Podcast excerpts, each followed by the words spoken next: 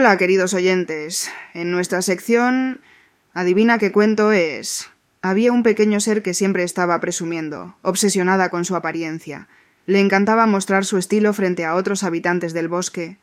Un día, otro compi muy seguro de sí mismo le echó el ojo y comenzaron a flashear como el dúo de moda del bosque. Pero al final resultó que ese compi solo quería lucirse presumiendo de su propia relación. Cansada de ser solo un accesorio, decidió poner punto final. La pequeña criatura se enfocó en su propio estilo y vivió su mejor vida, siendo el ser más chic del bosque. ¿Lograste adivinar de qué cuento se trata?